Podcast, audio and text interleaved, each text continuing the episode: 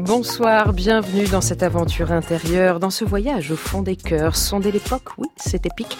Chacun ses chacune ses et ses marottes et ses gris-gris, de New York jusque vers Paris, en Europe, aux États-Unis, qu'on soit hippie ou bien youpi, d'aujourd'hui ou des 70s. L'enveloppe n'est pas toujours la même, elle mue, elle bouge, c'est ça le problème. Parfois c'est la femme du cinquième, parfois un certain Ned Allen, mais l'homme qui voulait vivre sa vie a toujours largué les amarres pour jouer sa note, sa partition. Dans la symphonie du hasard, il veut une histoire singulière, une mélodie particulière, choisir son tempo, donner le ton, mais porté par une lame de fond, il rejoint toujours l'unisson, embarqué par le tourbillon de l'histoire avec un grand H. Il avance toujours à tâtons avec lui-même, joue à cache-cache, tombe dans une impasse, un cul-de-sac, il braque alors et contre-braque, croise une relation dangereuse, s'embourbe et creuse et creuse et creuse. De loin, on dirait que c'est de l'amour, mais attention au piège nuptial dont il faut bien sortir un jour quand ça étouffe, que ça fait mal. Couper avec les charmes discrets de ce qu'on appelle vie conjugale, c'était chouette mais on végétait, alors on va reprendre la route, quoi qu'il arrive, quoi qu'il en coûte, à la poursuite du bonheur, pour le pire comme pour le meilleur, prêt à partir, déjà revenu, familier ou bien inconnu, on est tous sur le même chemin, c'est dans notre ADN d'humain. Ce soir, on va s'y balader, dans ces pleins comme dans Alors venez, venez plus près, surtout n'ayez pas peur d'aimer. France Inter, Babel sur scène, Julia Foyce.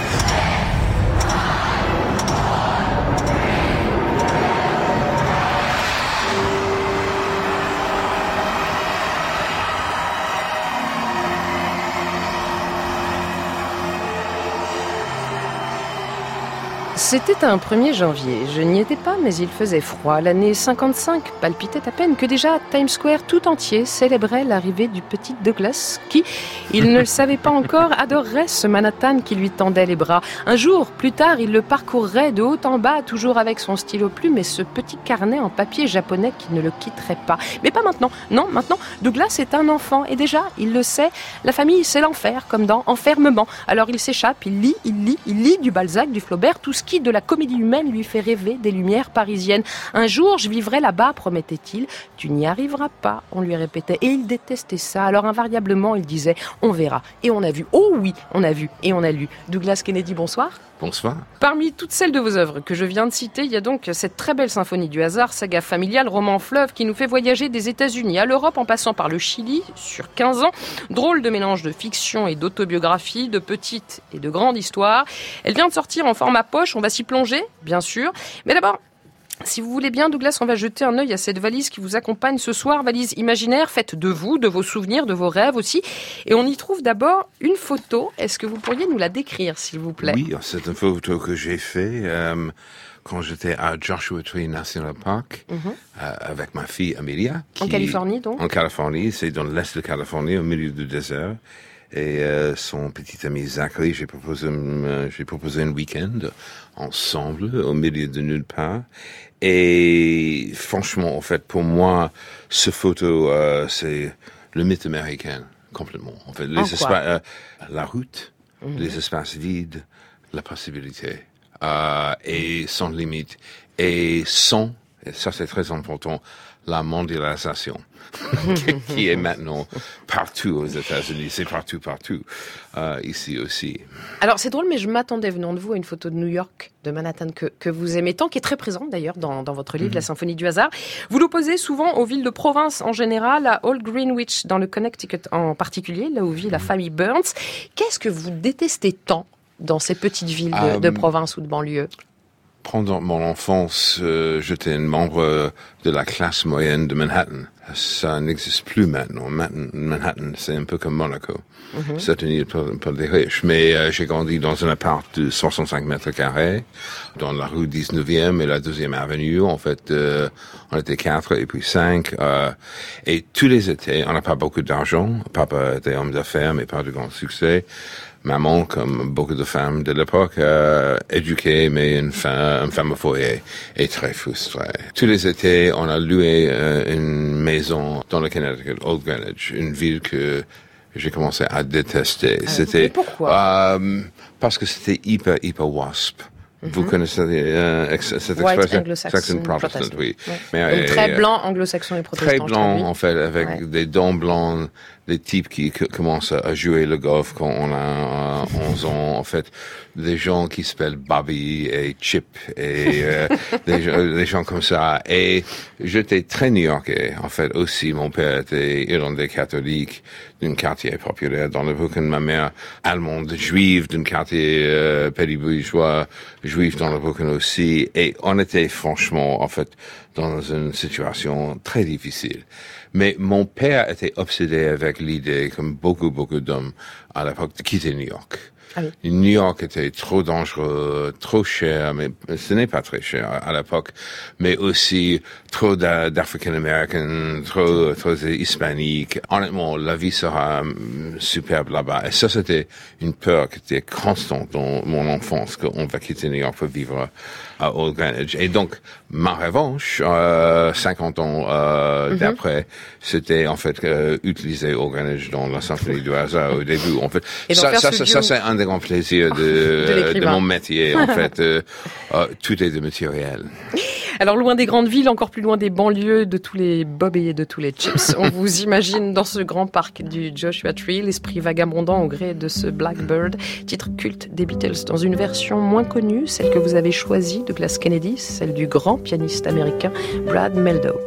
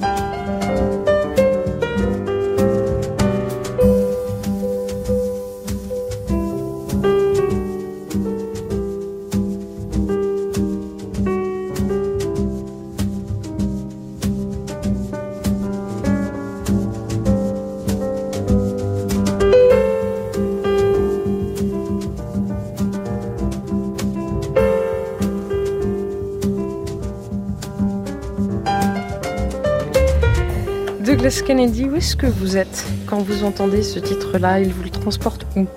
Euh, franchement, deux endroits, à Aldegrin, à Toulouse ce week-end, euh, Ah oui? le week-end dernier, parce Ouais. que j'ai voyagé de Paris à Toulouse pour écouter Brad Meldau. Je suis Mhm.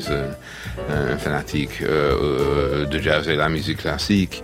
Et aussi, euh, Meldau, pour moi, c'est le plus grand pianiste de, de nos jours.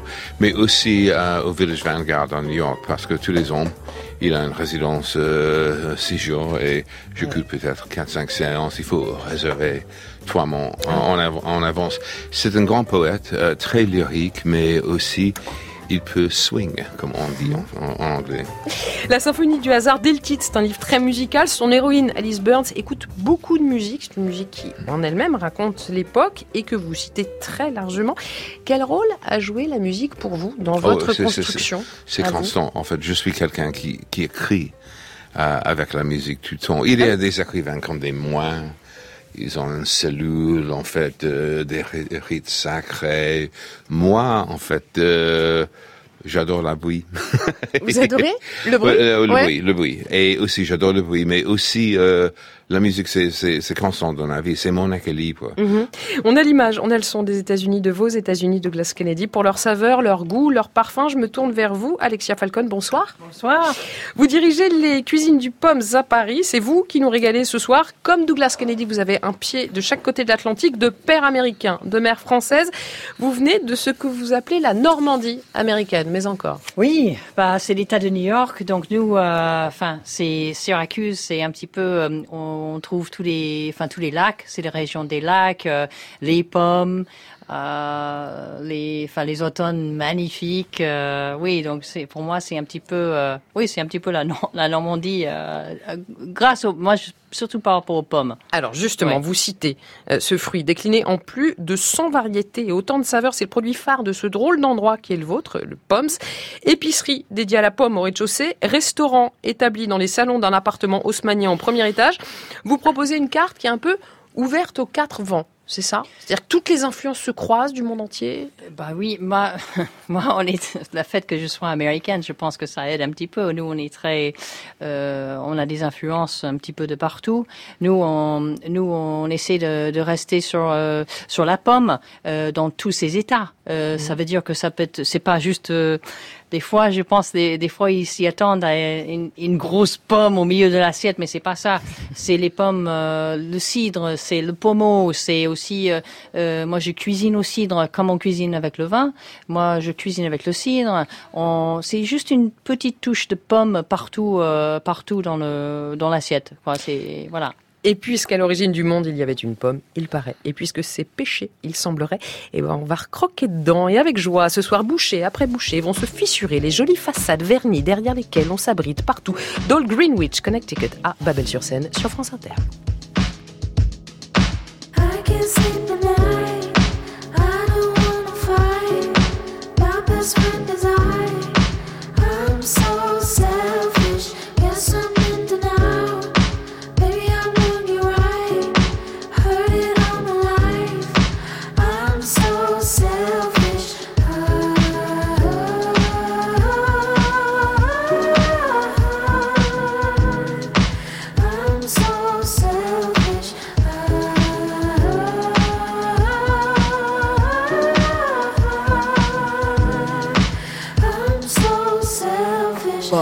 Ego embedded in me. That's the heritage ego. And them hey, they ain't messing with the steez though. And now I'm here, can't entertain no. By boy, need my boy fresh in a tuxedo. Me and my Luke Cage steady blowing. I'm a woman who can teach you a little something about class. Diamonds will forever be a girl's best friend. Everything's imperative for the way I live. I know it's material but not irrelevant. All this here is worked for, not inherited. Tell myself I rate my fellas off but never did. Self loving, need more self loving. That's how it goes. They wanna know you when you're buzzing. The first things first, number one, I'm priority. Call it what you want, doesn't phase, doesn't bother me, honestly. I can sleep was my desire.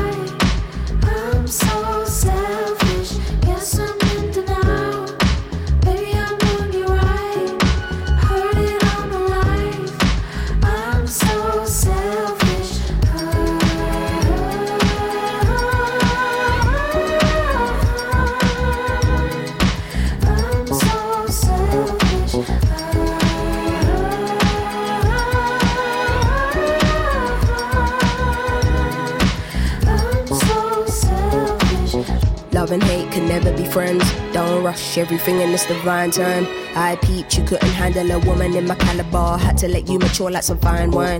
Yeah. No validation, no applause.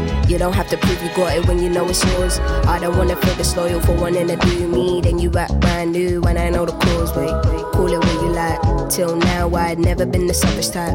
Till now, I'd never told nobody no. Don't get it twisted, this it didn't happen overnight. Still, if your life is amazing, what you got to fear? Can't be concerned about what they're saying up there. I make it clear, don't be in and out about what you hear. They say I always get what I want and it isn't fair, but life isn't fair. Go. I can't sleep at night.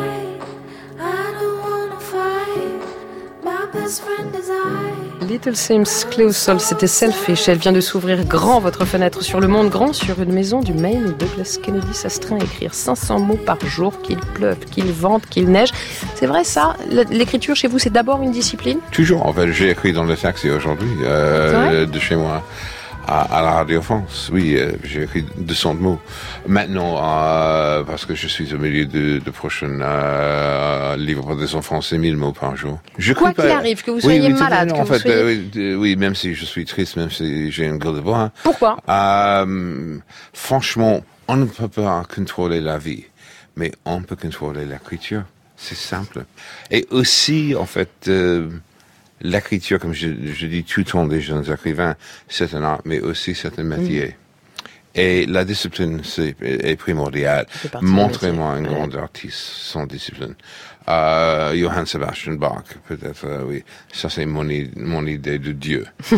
Il a écrit, en fait, 200 cantates pendant sa vie. Et aussi, oh, mon Dieu, en fait, presque euh, une œuvre de 1000 compositions. 1000. Et il a eu, en fait, 20 enfants. 8 ans l'ont survécu, en fait. Donc, une vie hyper dense, mais le travail tout le temps.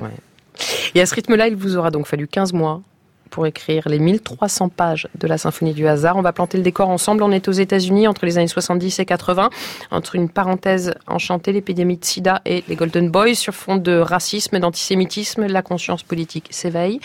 Ce pays que vous décrivez, c'est autant celui de la libération sexuelle que du coup d'État de Pinochet au Chili. Le regard que vous portez sur votre pays d'origine, sur cette époque-là, il est profondément ambivalent, non? Oh, je suis complètement ambivalent. Et maintenant, aujourd'hui, en fait, mon Dieu, en fait, euh, cette époque, c'était l'époque de Nixon.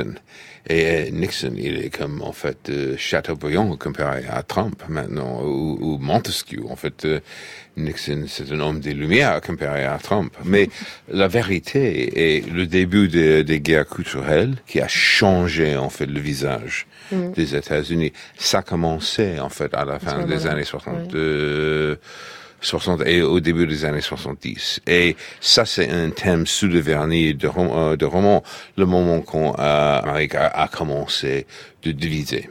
Et maintenant, on a deux Amériques et on déteste l'autre. Alors, le premier livre s'ouvre sur la victoire écrasante, non pas de Nixon, mais là on est en 80, c'est un certain Ronald Reagan à l'élection présidentielle le 20 janvier 81, il prête serment.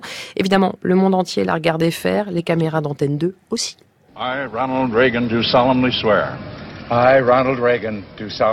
Je jure solennellement, dit Ronald Reagan en levant la main droite sur la Bible, je jure solennellement que j'accomplirai mon devoir de président des États-Unis et que je préserverai, protégerai et défendrai la Constitution dans la mesure de mes moyens, que Dieu me vienne en aide. Preserve, protect and defend the Constitution of the United States. The Constitution of the United States. So help you God. So help me God. congratulate you, sir. Vous vous souvenez de cette journée-là de Glass Kennedy Malheureusement, oui. Euh, tout pour moi, tout le monde a la nostalgie pour Reagan. D'après euh, mon point de vue, en fait, perspective historique, Reagan est malheureusement euh, le président le plus important du XXe siècle depuis Roosevelt. Pourquoi? Roosevelt a complètement changé le trajet des États-Unis. On a eu une expérience socialiste avec Roosevelt au milieu de la dépression.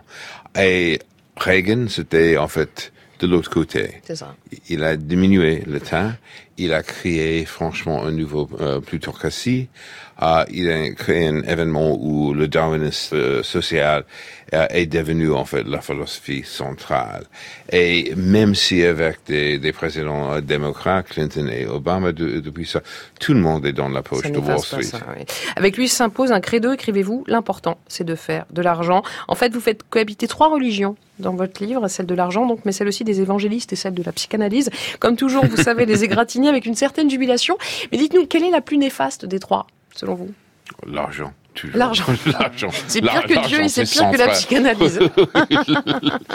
L'argent, c'est derrière du tout.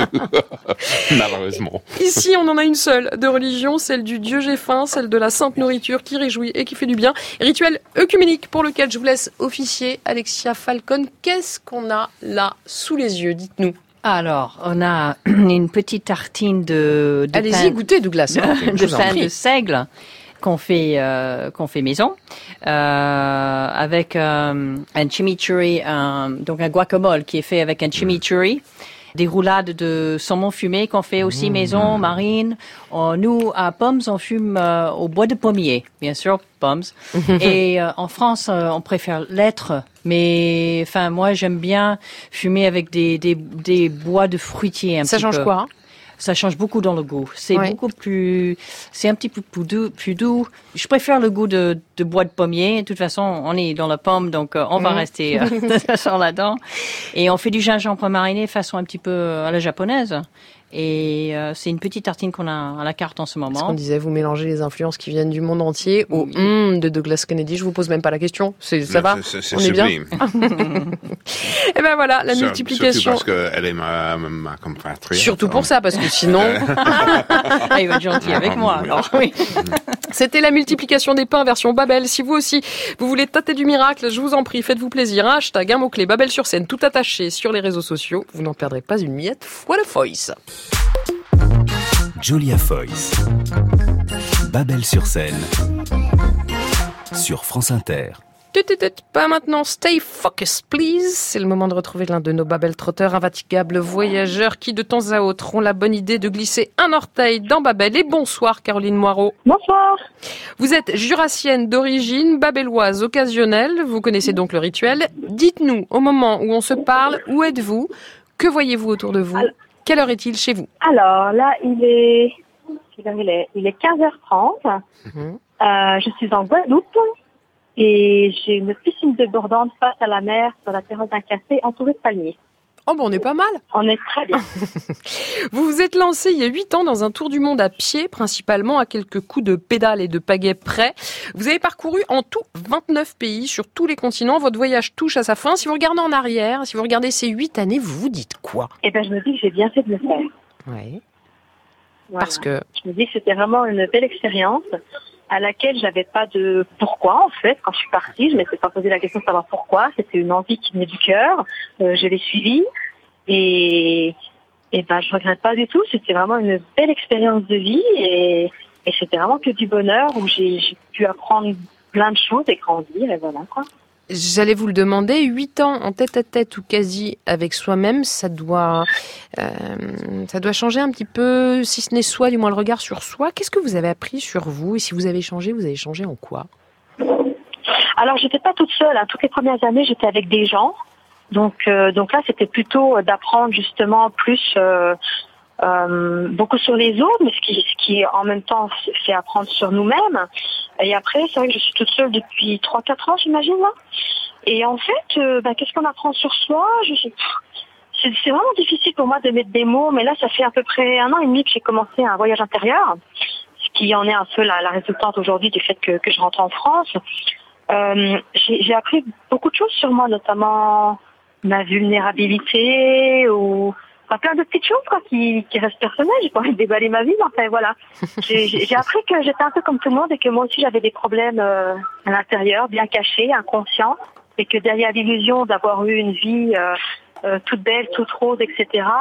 Et ben en fait on a tous un, on a tous un passé, on a tous une enfance, on a tous des parents et qui volontairement ou involontairement, quelque part, ont laissé des traces et que maintenant, notre vie d'adulte, eh ben, c'est justement d'aller creuser ça, que ce soit agréable ou pas, et puis de, de faire son petit bonhomme de chemin pour guérir son enfant intérieur et, et continuer sa vie, quoi. Et c'est pour ça que vous disiez que vous êtes prête à retourner en France. Est-ce que vous appréhendez ce retour? Parce que vous n'y êtes pas revenu depuis huit ans Vous vous attendez à quoi? Alors, je m'attends à rien. Et euh, j'appréhende pas du tout le retour en fait. Euh, bon là je suis en France, je suis en Guadeloupe, donc ça tient un, En métropole, pardon. Euh, oh là là, la boulette, pardon. En métropole. voilà, en métropole. Donc eh ben là, ce, ce, petit passage en Guadeloupe, ça me fait justement un petit sens quand même avant justement de, de rentrer en, en métropole, puisque c'est voilà, ça me fait ça me fait rebaigner un petit peu dans dans quelque chose qui est similaire euh, à la vie en France, et puis du moins dans la culture française, et en même temps, bah, je reste quand même euh, dans une île qui est quand même super paradisiaque. Euh, donc j'apprécie pas, pas du tout ce retour parce que je l'ai choisi, et que c'est le moment, et que je le sens, et que voilà, c'est très très bien. Euh, maintenant, euh, bah, clairement, moi, ça me fait pas peur parce que je, je sais ce que je veux, je sais ce que je veux pas, et je sais le mode de vie que j'ai envie de mener et celui que je ne veux pas. Donc, je rebasculerai pas, ou du moins, je, je, je vais essayer d'être attentive à pas rebasculer dans des schémas euh, qui me correspondent pas tout simplement. Donc après, euh, il suffira juste de m'entourer de, de gens qui correspondent à, ce que j'ai envie de vivre et à ce que j'ai envie d'expérimenter, et puis ben de laisser les autres avec qui ça se passe moins bien. Euh, ben, ben, dans ce qu'ils ont choisi de vivre eux. Quoi. Les toxiques dehors, on les envoie à Old Greenwich. Allez, welcome back Caroline, bon retour. Je rappelle qu'on peut suivre votre périple quelques jours encore sur votre page Facebook pied libre. Alexia Falcon, vous la connaissez, cette sensation du retour. Vous avez quitté les États-Unis, vous, à 18 ans, pour vous former en France chez Ferrandi, et puis vous êtes revenu 12 ans après à Syracuse pour ouvrir votre restaurant. Vous aviez le mal du pays à ce moment-là quand vous êtes revenu? Non, pas du tout. En fait, j'étais à Prague j'étais à Paris euh, quelques années. Pour, euh, enfin, j'étais à l'école. après, j'ai fait, j'ai fait, enfin, quelques restaurants. Enfin, j'ai travaillé chez Fauchon en étant commis. Après, je suis partie sur Prague en fait pendant huit ans. Ma mhm. fille est née là-bas. Je ne sais pas pourquoi je suis partie aux États-Unis. Je sais toujours pas pourquoi. Euh, euh, non, c'était pas un mal de pays. Euh, c'était non pas même. C'était pour votre fille peut-être? Pour qu'elle connaisse cette partie-là de vous C'est une bonne question, mais euh, vous avez jusqu'à 22 heures pour nous donner oui, la réponse. Oui, non, non, non je pense que ça va prendre plus longtemps que ça. Non, mais c'était pas un mal de pays, mais euh, en fait, quand j'étais quand j'étais aux États-Unis, j'ai vécu très mal cette expérience, je pense, d'être aux États-Unis. Euh, j'avais un restaurant français à dans l'État de New York, donc ça c'est quand même compliqué. Euh, on, on a un espèce espèce d'ignorance dans les petites villes, euh, dans les petits villas. Enfin, Syracuse, c'est vraiment une petite ville. Je pense que Douglas, il a, c'est un petit peu les mêmes expériences. C'est très compliqué vivre euh, quand on a beaucoup voyagé, de vivre dans. C'est très fermé, vous voulez dire C'est très fermé d'esprit. C'est très fermé d'esprit. Peut-être ça c'est euh, le cas à Syracuse. Euh, je vis quand je suis aux États-Unis entre New York et le Maine. Et je vis au, bord de la mer. Et je pense que j'ai une hypothèse au sujet euh, de la société euh, géographiquement. Si on est au bord de la mer, on a un point de vue plus ouvert. Typiquement, en fait, euh, les endroits les plus conservateurs dans le pays, c'est au milieu. Parce que ils sont franchement, en fait, euh, pas à côté de la mer. The flyover ah, ah, states. et, et, et c'est la même chose euh, partout, franchement. Euh, dans le Maine, le côte, euh, c'est très progressiste, euh, cultivé. Il y a beaucoup de choses intéressantes. Euh, Portland, c'est une, une, petite ville magnifique et, chouette. Et très vivante aussi, oui. Tout à fait. Et, et, donc, en fait, euh, j'ai une hypothèse au sujet de la vie, parce que je bouge tout le temps, tout m'intéresse. Ah, vous êtes entre Londres, Paris, Berlin et, et, le Maine, vous tournez tout à fait. sans arrêt Sans arrêt, et je voyage tout le temps aussi, en fait. Euh, et tout m'intéresse. Et, et, et, donc, en fait, je, je peux supporter euh, le Maine parce que ce n'est pas 24 heures sur 24. Parce que vous avez ce fameux billet aller-retour, c'est ça Tout à fait. En fait, j'ai dit ça euh, avant l'émission, en fait. Euh, mm. mon hypothèse de la vie, surtout au sujet de, des choses intimes. Mm. Tout est supportable avec un billet aller-retour. J'adore cette phrase. Et là, je m'adresse à tous ceux qui nous écoutent et qui de loin pourraient avoir le mal du pays. Voilà qui va vous mettre un peu de baume et de chaleur. Révélation scène de l'année aux dernières victoires de la musique. Clara Luciani se frotte au soleil de la Sainte Victoire et aux étoiles de la pop. Ça fait quoi, la lumière? Ça fait qu'on sent toute nue, parfois. Je rêve, pense-moi pour voir. J'avoue, j'ai du mal, j'ai du mal à le croire. C'est moi qui chantais ce soir. Est-ce que c'est moi qui, vraiment moi qui chantais plus laide plus belle que sur la photo? De mon disque orange Suis-je seulement seule Celle dont j'ai l'air. Souvent je change Regarde,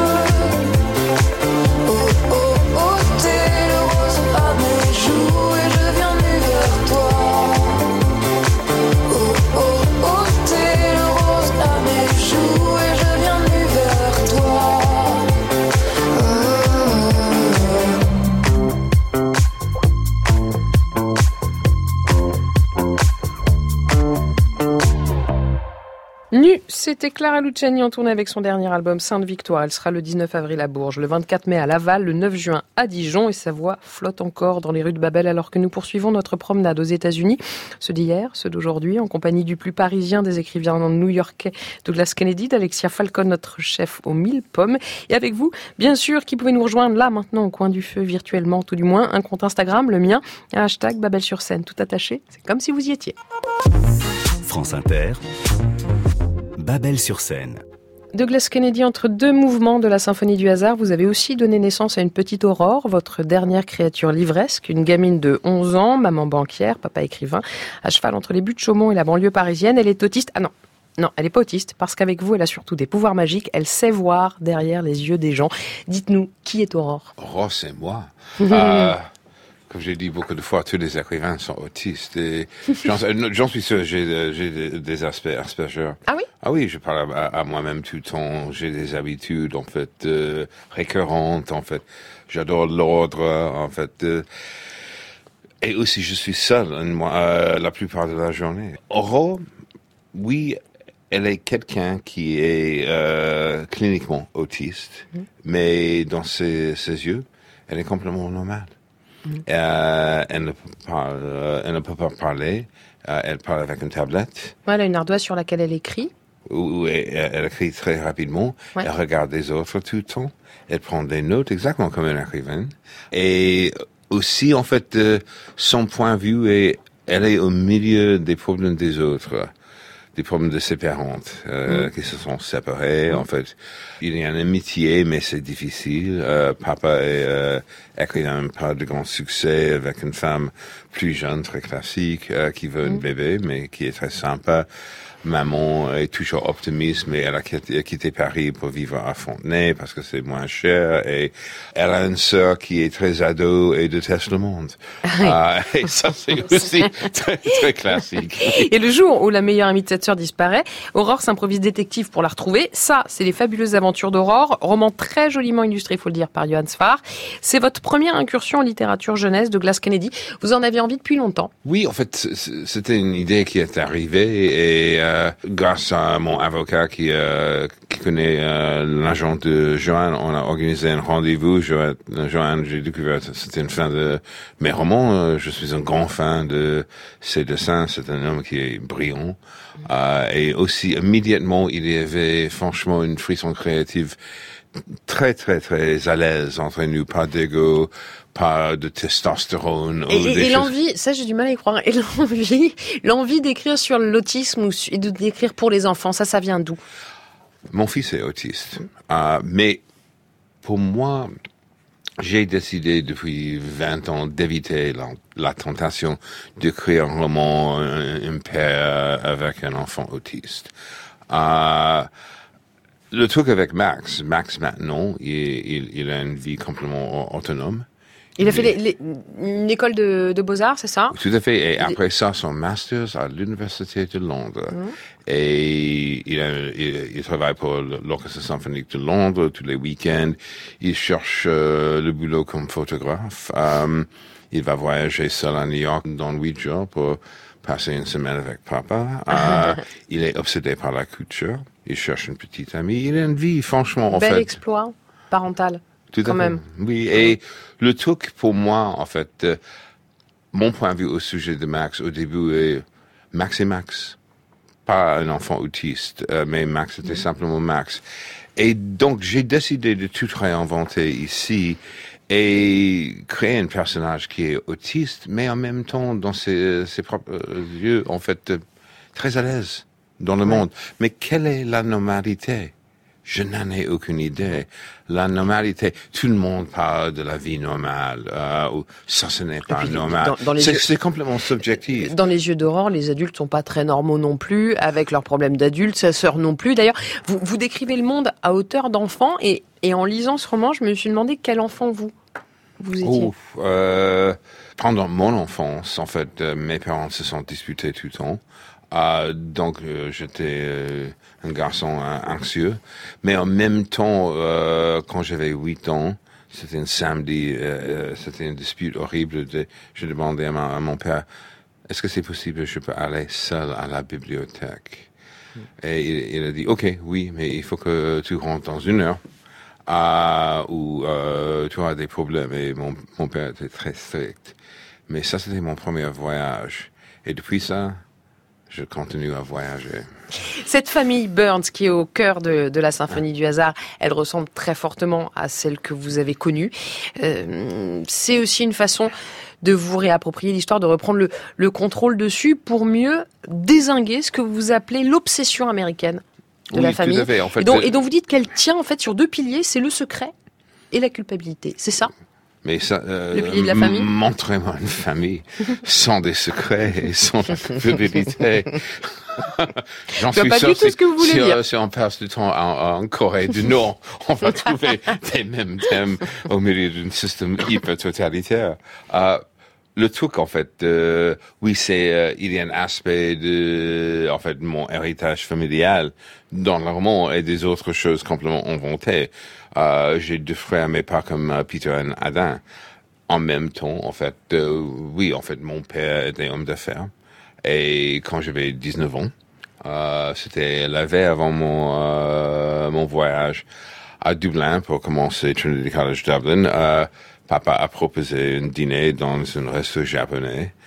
on, a commencé de fumer, c'était l'époque.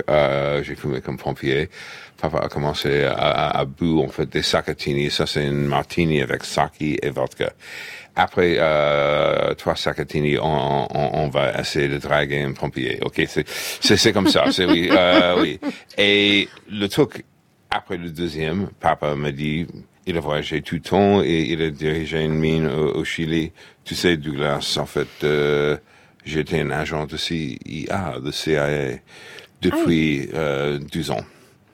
Euh, et j'ai découvert aussi que il était derrière le coup d'État contre Allende et sa maîtresse de et pendant le troisième Sacatini, euh, j'ai découvert que sa maîtresse était euh, la fille d'une membre de oui en fait de, de, cercle de Pinochet, un de ses ministres. ministres. J'en suis sûr, ça c'était le moment que je suis devenu romancier. Mais parce que vous aviez à cœur de faire tomber les masques? J'ai toujours pensé peut-être que mon père a une vie en parallèle.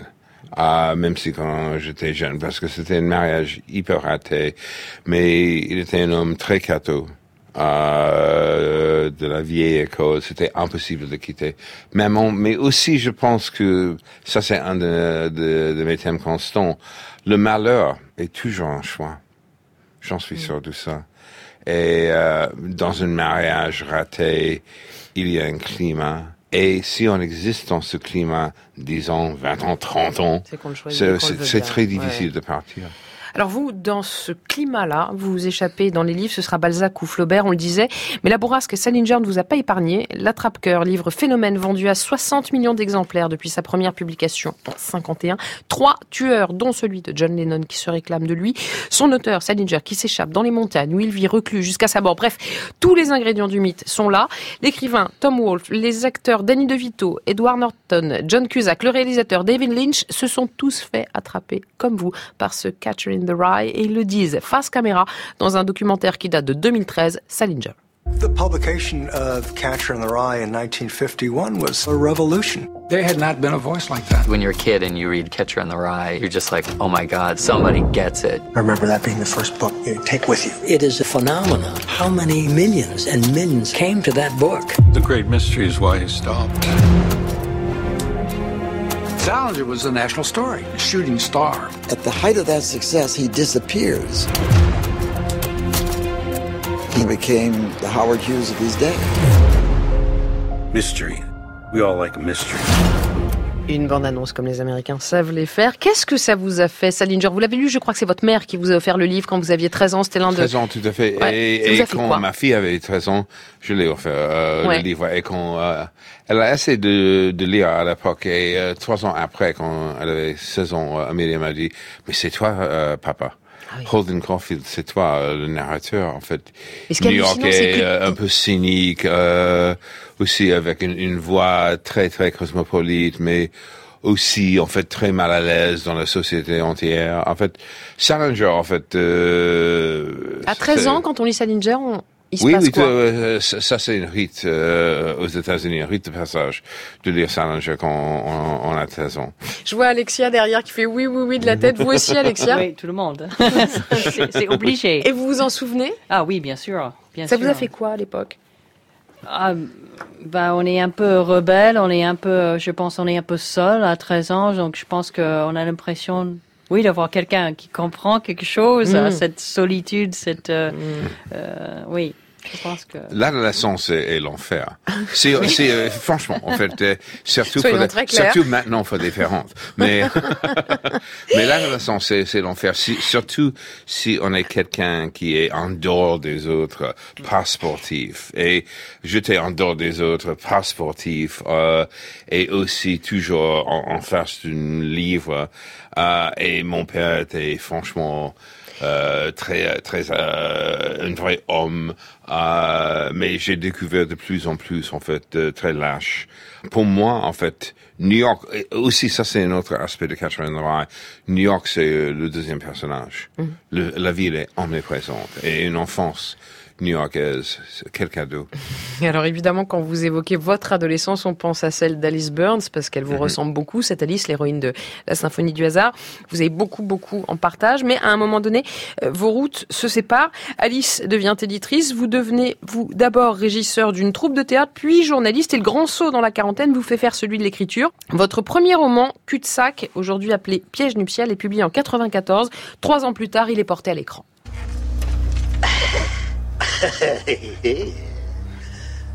so you're the dirty rat. I guess. You're the dirty rat's been poking my little princess. I guess. What do you mean, you guess? You don't know if you've been poking her? No, I I know.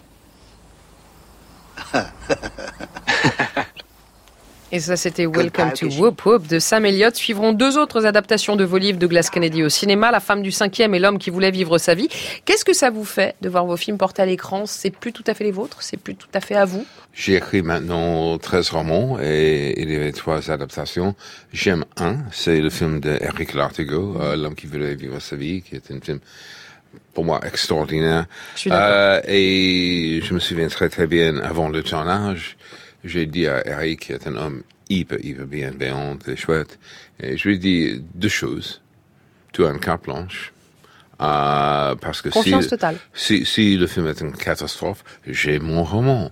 Ah, mais en fait, Malin. euh, mais, mais j'ai, j'ai lu son scénario et euh, je lui ai dit aussi, je suis très cinéphile, donc il y a une grande tradition dans le cinéma euh, français d'adapter des romans Ouais. américains. Deux choses, Eric, garde l'esprit de roman euh, sur l'écran et tourne un très bon film. Euh, et il a tourné un très très bon film et j'étais très content. Uh, Welcome to Whoop Whoop était une catastrophe. Euh, mais mais euh, j'ai entendu trois lignes de, ma, de mon roman dans cet échange. Euh, Donc, euh, donc on y est quand même. Alors en attendant de voir, d'imaginer ce que la symphonie du hasard pourrait donner à l'image, revenons-en aux mots, si vous voulez bien, replongeons dans votre valise de Glass Kennedy. On y trouve un texte de Richard Yates et c'est un extrait de Revolutionary Road. Revolutionary Road. Ok, euh, let's do it. Vous allez nous faire l'immense plaisir de le lire. Je sais que c'est un cadeau que vous nous faites parce que ça n'est pas simple en, pour en vous. français, c'est, euh, La fenêtre panoramique, euh, le livre de, euh, de Yeats. Alors, on, on va regarder par cette fenêtre panoramique. Simplement, comme vous allez nous lire le texte en version originale, est-ce que vous pouvez, en deux mots, nous dire de quoi parle ce texte-là, ce passage-là, pour qu'on puisse embarquer avec vous? C'est le début du roman. Mhm. Et c'est juste après la, la Deuxième Guerre mondiale, au milieu des années 50, euh, et au milieu du moment quand beaucoup, beaucoup de couples professionnels ont quitté la ville pour vivre dans les banlieues. Et ça, c'est dans le Connecticut. Ah, y revient. Ah, et euh, euh, Yates, dans ce roman, a créé un portrait d'un mariage absolument impitoyable. Euh, c'est le portrait d'un mariage le plus toxique que j'ai lu et peut-être le plus honnête. Et ça, c'est le début où il décrit, en fait, euh, le village et aussi cette société dramatique. OK? En anglais? Please. The year was 1955, and the place was a part of western Connecticut where three swollen villages had lately been merged by a wide and clamorous highway called Route 12. The Laurel Players were an amateur company, but a costly and a very serious one, carefully recruited among the younger adults of all three towns. And this was to be their maiden production. Merci infiniment, Douglas Kennedy. plaisir. Avec ce que vous nous avez dit à l'instant, à la fois l'enfermement euh, dans, dans la vie conjugale et puis l'enfermement en banlieue double enfermement. On comprend que ce texte vous parle, mais pourquoi spécifiquement Vous ne cachez jamais votre admiration pour Yates. Pourquoi lui? Oh, Yates, euh, comme écrivain, il était en fait euh, de l'autre côté de moi. Yates était complètement alcoolique, en fait, avec aucun, aucun talent pour, pour la vie, en fait. Mm. Euh, maniaco-dépressive, quatre mariages. J'avais deux et ça c'est suffisant, mais, mais quatre mariages. Mais aussi quelqu'un au milieu, en fait, des choses horribles. Euh, il a écrit 100 mots par jour.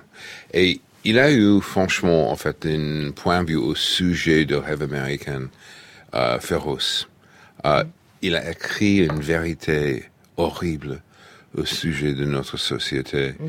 Euh, et à cause de ça, ce n'est pas un écrivain très euh, populaire de l'époque, mais après sa mort, euh, et c'est un grand fumeur aussi, à la fin de, de sa vie, même s'il était dans un, hôpital avec un cancer pulmonaire, il a fumé jusqu'à la fin. et même si, en fait, il continue à écrire avec une vision franchement, en fait, impitoyable au sujet des États-Unis et un des grands écrivains euh, d'après la Deuxième Guerre mondiale. Vous dédiez la symphonie du hasard à votre fille Amélia, qui, écrivez-vous, ne cesse jamais de vous stupéfier. Actrice, elle a déjà publié quatre nouvelles. Est-ce que c'est ça que vous voudriez lui transmettre, le bonheur d'écrire et celui de lire? Euh, Amelia, elle est comédienne aussi. Elle a gagné une place à CalArts, qui est un des grands conservatoires des États-Unis. Euh, mais elle commence à écrire. Elle a publié une pièce de théâtre. Elle a écrit et tourné son premier court-métrage. Donc, euh, elle est ambitieuse, mais aussi vulnérable. Et ça, c'est, ça, c'est bon dans un artiste. Euh, honnêtement, en fait, euh, parmi cette génération, elle a, elle a en fait 23 ans mais En fait, mm-hmm. Euh, c'est rare de euh, regarder quelqu'un de sa génération qui lit tout le temps aussi. Elle est un peu comme moi. En fait, je, lis mm. deux livres par semaine. Ah, ah, ce n'est pas quelqu'un qui regarde la télé ou, le portable tout le temps.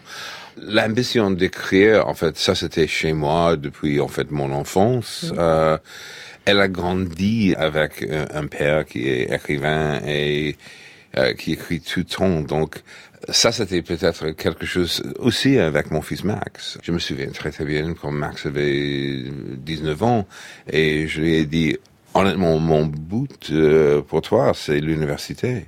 Mm. Et je sais que c'est difficile parce, qu'il était très euh, au courant avec son autisme et il me dit, non, je vais faire ça. La discipline, en fait, ils comprennent ça. La discipline est derrière de tout transmettre le sens de la discipline, le bonheur d'écrire, le goût de lire, peut-être celui d'écouter Johnny Mitchell, comme le fait Alice Burns dans sa chambre d'ado. Johnny Mitchell est l'un de ses plus grands tubes, Big Yellow Taxi, conçu sur la route d'Honolulu, quelque part entre un aéroport et une chambre d'hôtel.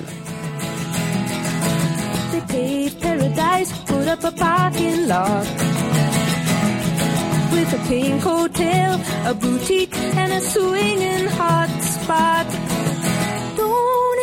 Seem to go that you don't know what you've got till it's gone. They paved paradise, put up a parking lot.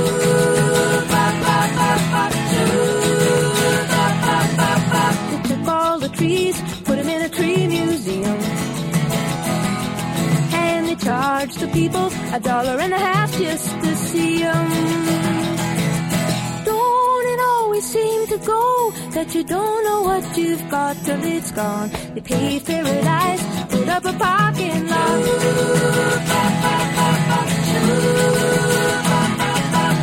Hey, farmer, farmer, put away the DDT now.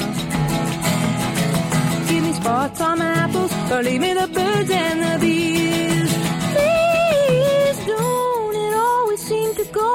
That you don't know what you've got till it's gone. They paved paradise, put up a parking lot.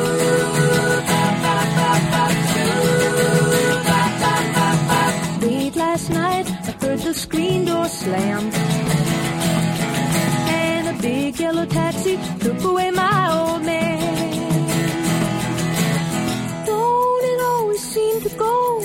you don't know what you've got till it's gone? We paved paradise, put up a parking lot. I said, don't it always seem to go that you don't know what you've got till it's gone? They paved paradise, put up a parking lot. They paved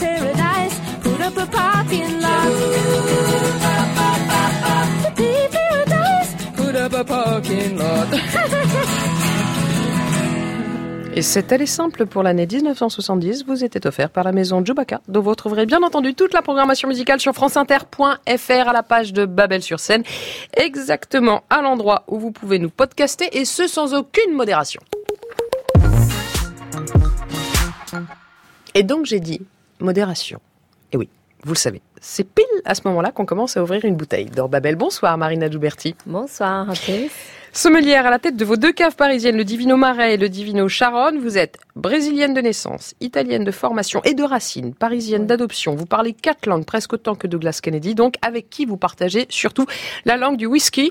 Marina est venue, Douglas, avec quelque chose qui devrait vous réjouir. Dites-nous, Marina. Alors, j'ai ramené un Connemara irlandais en hommage à Douglas, mais je ne savais pas qu'il y avait des racines irlandaises. C'est une surprise. Et un bourbon donc, euh, on a euh, deux espèces de whisky. Euh, on commence par l'Irlande peut-être, et puis on, on, Oui, on commence par l'Irlande.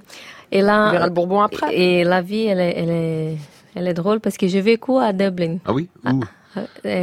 Rathcoole. Rathcoole, oui. oui. Yes. Tout à fait, oui, oui. J'habitais à Rathmines quand j'étais okay. là-bas, oui. C'est une ville qui a complètement changé depuis, en fait mon époque à l'université à Trinity College Dublin, c'était. Vous êtes parti en 77 à Dublin, c'est ça, pour quelques euh, mois pour voir des amis euh, 74. Et, et, et vous êtes jamais revenu C'était hyper ringard là-bas et, ouais. et, hyper catho, mais aussi sous le vernis, c'était euh, bordélique, c'était absolument extraordinaire. C'est pour ça que vous êtes resté? Pour oh, le oui, bordel tout, irlandais? Tout à fait, et aussi, et aussi euh, échapper en fait euh, l'éthique du succès américain. Euh, ouais. C'était une vraie vie bohémienne. Euh, J'ai vécu dans une chambre de bonne, pas d'argent, euh, et, et, comme tous les, des pays euh, catho, sexuellement c'était euh, fou. et ben on va trinquer à cette vie sexuellement folle. Marina Giuberti.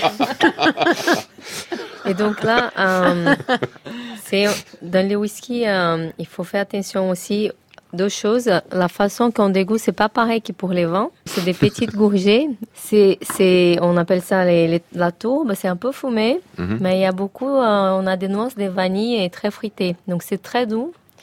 Et pour ceux qui ne connaissent pas les plaisirs de goûter un bon whisky, euh, voilà, je vous invite. J'ai une collection de 30 whisky chez moi. En fait, je suis un très très grand amateur de whisky et je connais euh, Connemara très très bien. Et c'est très intéressant parce que à, l'époque en, en, Irlande, il y avait trois whiskies. Il y avait Jameson, Powers yeah, et yeah. Euh, Paddy. Uh, et maintenant, il y a des whiskies artisanales partout. Et ça, c'est un des meilleurs. Eh ben voilà, un des meilleurs. On Oui, trinque oui. à l'Irlande. À vous qui nous écoutez, à vous qui nous accompagnez ce soir. Alexia Falcon, chef du Poms en cuisine ce soir. Marina Giuberti du Divino au bar de Babel à la barre. Douglas Kennedy. On reprend son souffle. On est à la moitié du voyage. On repartira juste après le flash en Argentine et au Burkina avec à la technique ce soir Juliette Belpérou. Belpérou, n'importe quoi. Del Pérou, voilà. Et Grégory Wallon à la réalisation. Marie Merrier à la préparation de cette émission. Romy Engels et non, je n'ai pas bu de whisky, je le précise. Et Valentine Théodorou sur les réseaux sociaux. On se retrouve dans quelques minutes. À peine, on ne bouge pas. On vous attend.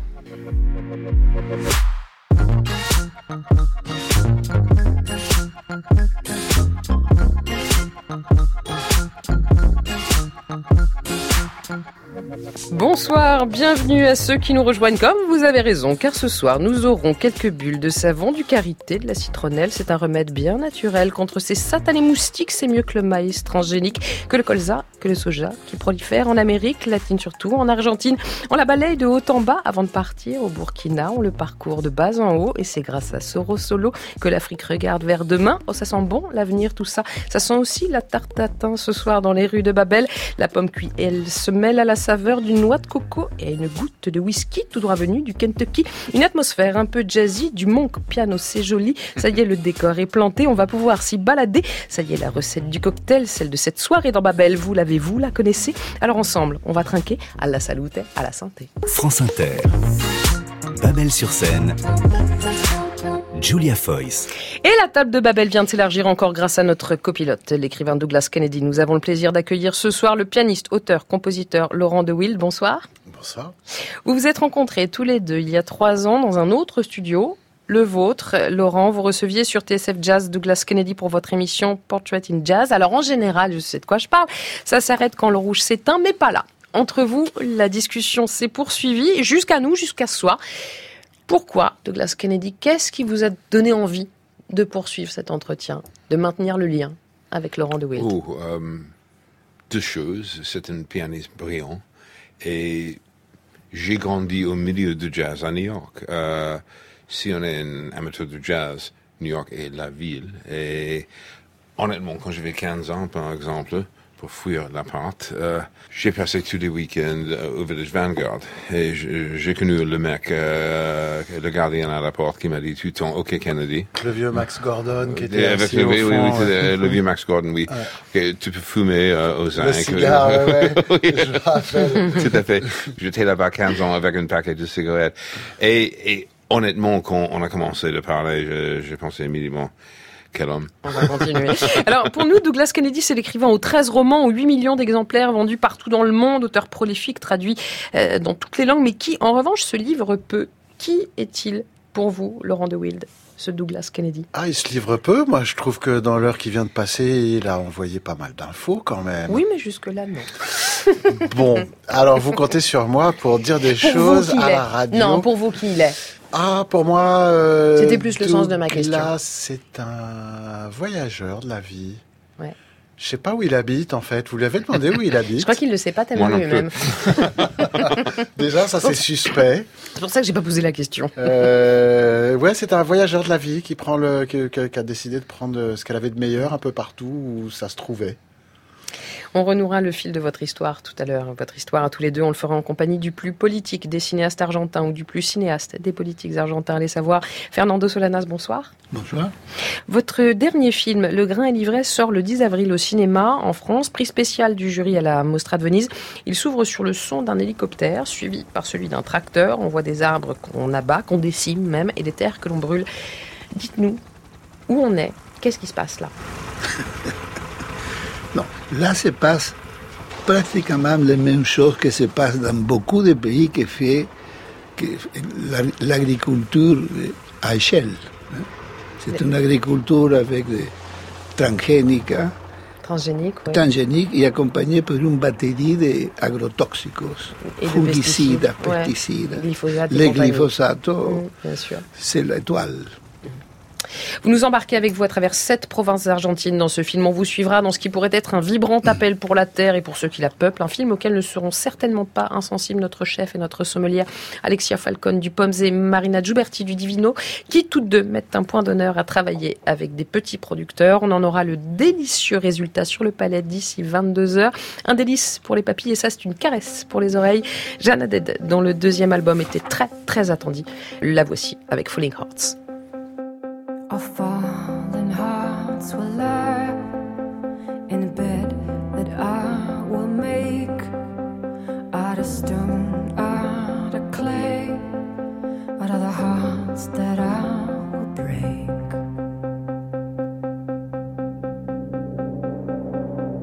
My breath will find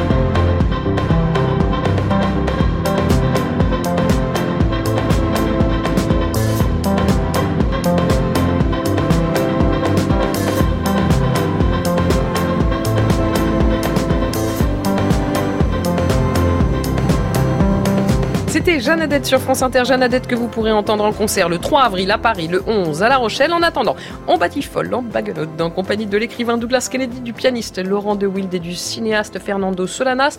Avec nous également Alexia Falcon, notre chef d'un soir, Marina Giuberti qui officie en cave ce soir. Venue des États-Unis, de l'Argentine, du Brésil, toutes vos routes se croisent dans Babel parce qu'à un moment donné, elles ont convergé vers Paris. Vous, Alexia Falcon, c'était à 18 ans. Est-ce que vous vous souvenez de vos premières sensations en arrivant ici? Premières Ah. impressions, premières... Des Ça avait le goût de quoi, Paris? Ça sentait quoi, ça? Ah, ça sent toujours pareil. hein. Non, c'était, c'était, bah, c'était un monde un peu qui s'ouvrait quand on a 18 ans et euh, on vient d'une ville, enfin, de 300 000 personnes comme Syracuse, qui, euh, euh, c'était pas la première fois que, que je suis venue à Paris quand même. Ma mère est française, donc. euh, euh, mais pour y vivre, c'était tout s'ouvrait. Il y avait, il y avait tout, tout était possible. Euh, donc c'est ça, vraiment. C'est marrant ce que disait Douglas Kennedy tout à l'heure sur la Californie et sur cette route qui traverse le, le Oui. National Park, que tout Mm. était possible. Vous, vous aviez cette sensation-là Ah oui, en, Ouais. Europe. Et c'est toujours, c'est toujours ça. Tout est possible en Europe. Euh, tout est ouvert. Il y a, on peut se croiser plein de personnalités, plein de gens. C'est ça qui est. Vous êtes d'accord avec ça? Douglas Kennedy Oui, mon premier souvenir de la France, en fait, je Mhm. suis arrivé ici en, en décembre euh, 74. J'avais 19 ans, étudiant de Trinity College Dublin. Je suis arrivé de train de nuit d'Amsterdam euh, après euh, quatre jours de shit là-bas. Après Ah, quatre jours de shit. J'ai bien de- entendu, de- pas quatre jours de suite, quatre jours de shit. Du D'accord? shit, du shit. Complètement. Ça, c'est mon accent new-yorkais. Et je suis, euh, j'ai pris le métro avec un billet de, de deuxième euh, classe. Euh, j'ai pris euh, la voiture de première classe et j'étais arrêté tout de suite par la police de, RATP. Et, Qui pas fumé assez de shit et et j'avais, j'avais trois bouts de français et j'ai reçu une amende de 50 euh, francs qui était immense à l'époque, en fait. euh, et bienvenue euh, en France. Vous, Marinette Jouberti, vous êtes arrivée il y a 11 ans, je crois. Et, euh, en 2006. Vos premières sensations à Paris? Ah, c'était magnifique. Je suis arrivée, j'étais à Milan et je suis arrivée en train parce que j'avais tellement de valises que je pouvais pas prendre l'avion. Et j'avais juste l'adresse. J'ai allé être hébergée dans les, les propriétaires du restaurant, la propriétaire du restaurant où j'allais travailler, que c'était à Rue du Bac. Et j'étais habillée un peu euh, comme euh, les, à l'américaine, en jogging. Donc, il y avait un taxi, il m'a regardé. Quand il a vu l'adresse, c'était rue d'Arcole. C'était une adresse assez chic à côté de Notre- Notre-Dame. il m'a dit, je vous attends parce que je pense que vous êtes trompé. et j'ai dit, non, non, regardez, c'est bien là. Et, et là, il y avait la, la dame qui dit, Marina, Marina, elle était là au balcon et, et- et c'était drôle. Notre-Dame sonnait, c'était comme dans un film. C'était magnifique. Et vous, Fernando Solanas, votre première fois à Paris, si elle devait se raconter en sensations, c'est quoi? C'est des sons qui vous reviennent? C'est des images? C'est des goûts? C'est des saveurs? C'est des odeurs? Je pense que tout ensemble. D'abord, c'est être dans les scénarios de l'histoire, un petit peu. J'étais toujours un grand lecteur d'histoire. On- voyait l'histoire à Paris, comme à Rome, etc. Este, et en plus, la peinture. J'adorais toujours la peinture. Et alors, une fête. Se promener por les rues de Paris ou aller à les différents musées était une fête. Année 64. Ici, le voyage se fait toujours par l'essence et c'est un petit peu d'Écosse qu'on va avoir sur le bout de la langue. Si l'Écosse était au nord-est des États-Unis, selon une géographie proprement babelloise, on a le plat euh, d'Alexia Falcon sous les yeux, sous le nez. Euh, Douglas Kennedy a très bien fait. Il a commencé à goûter, à faire hum, hum, hum. et effectivement, il a raison. Ça a l'air très bon. Alexia Falcon, J'ai dites-nous tout. Mais allez-y, je vous en prie, mangez, mangez tous. Et bon appétit tout le monde. Alors ça, c'est un clam chowder avec, euh, en fait, avec, des coques. Euh, ça, c'est- je suis ça, un peu intimidée parce bon. qu'il est, Mmh. il est beaucoup dans le Maine, donc ça. me- Ça, c'est complètement la nouvelle mais Angleterre. nous- Ça vous colle la pression, ça. Un petit peu, il y a un peu de pression. il, il connaît son chowder, lui. Euh, non, mais c'est, c'est, euh, on fait euh, un chowder, mais nous on fait tout à base de cidre. Donc Mhm. euh, moi je sers ça et puis on- c'est fait avec un cidre de Contentin. Euh, C'est un cidre bio euh, Titanic, ça s'appelle, Mhm. parce que le Titanic, euh, il s'est arrêté en France près du Cherbourg et c'est le seul point. Donc ce cidre bio, il s'appelle Titanic et euh, c'est un cidre qui est assez. Je veux le pop, je veux le pop. On l'a Pas eu, trop, on l'a pas entendu? trop, pas Non, trop. mais il était bien. Il était mignon, il était Ouais. joli, il était Normandie. Voilà. Douglas Kennedy, un, un avis d'un habitant du Maine sur ce clam chowder, s'il vous plaît. Alors, le- je suis un grand, grand amateur de clam chowder. Oh et ça, c'est superbe, surtout avec, avec le cidre. Euh, Donc, on est euh, Parce que c'est une clam chowder, euh, franchement, en fait, euh, franco-américaine. Ça, c'est. Donc, parfaitement, Babel One. Vous inquiétez pas, on pense à vous, Babel et partage. Babel est échange, Babel et postage de photos sur euh, réseaux sociaux. Allez faire un tour avec le hashtag Babel sur scène, tout attaché. On goûte aussi avec les yeux, croyez-moi.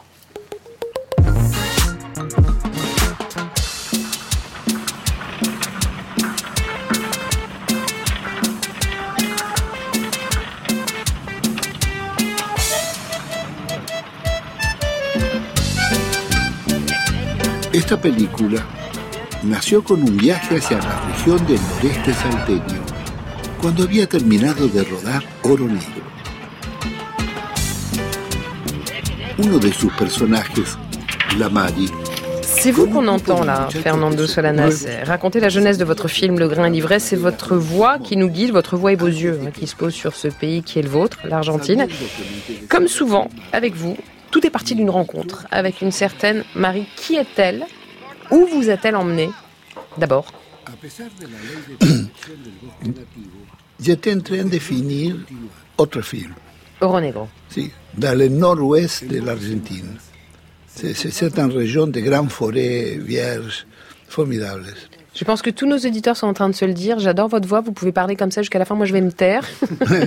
et vous monologuez jusqu'à 22h, si vous voulez. Et alors, j'ai connu une femme extraordinaire, une femme âgée, mais qui euh, rassemblait des gosses sans travail, un chômeur. Mhm.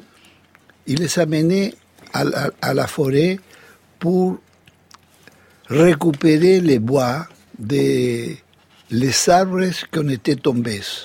C'est l'époque qui continue aujourd'hui de la déforestation, ça veut dire casser les forêts pour faire des plantations de soja transgénica, etc. Et alors, este, une fois m'a dit la Mari, Mhm. m'a dit la Mari, viens avec nous. Ouais. Et j'ai trouvé une expérience sensationnelle.